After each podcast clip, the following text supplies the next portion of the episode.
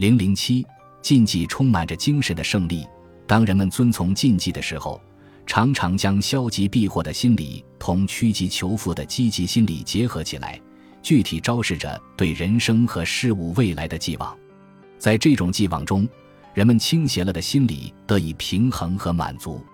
这也是禁忌之所以能够传承的又一个原因。广州人好经商，即说舌，因和石本的石同音。故把蛇叫做月历，猪蛇叫朱月历，取其历字音。在南昌，猪蛇叫招财，温州叫猪口传，意义更明确。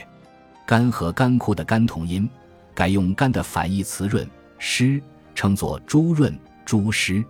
醋和错信近，所以北京、济南、沈阳的饭馆里都忌说醋。上海话中俄和我同音，所以沙俄听起来像杀我。为回避起见，将鹅改作白乌龟，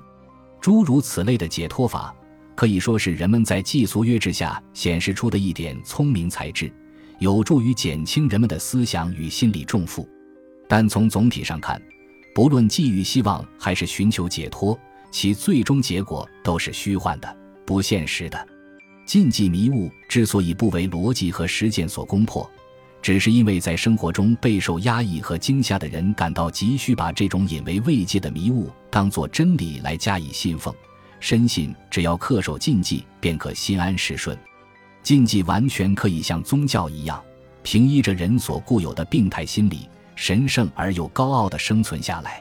既然禁忌多起因于人们无法改变和抗拒的灾祸，那么贯穿于禁忌活动始终的当是某种精神性的转换。在现实的生存中，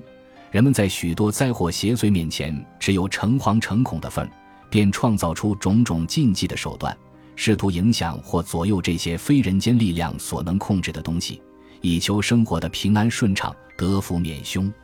从科学的物质的角度而言，这些努力无疑毫无用处；但从精神与心理的层面来说，则又具有一定的作用。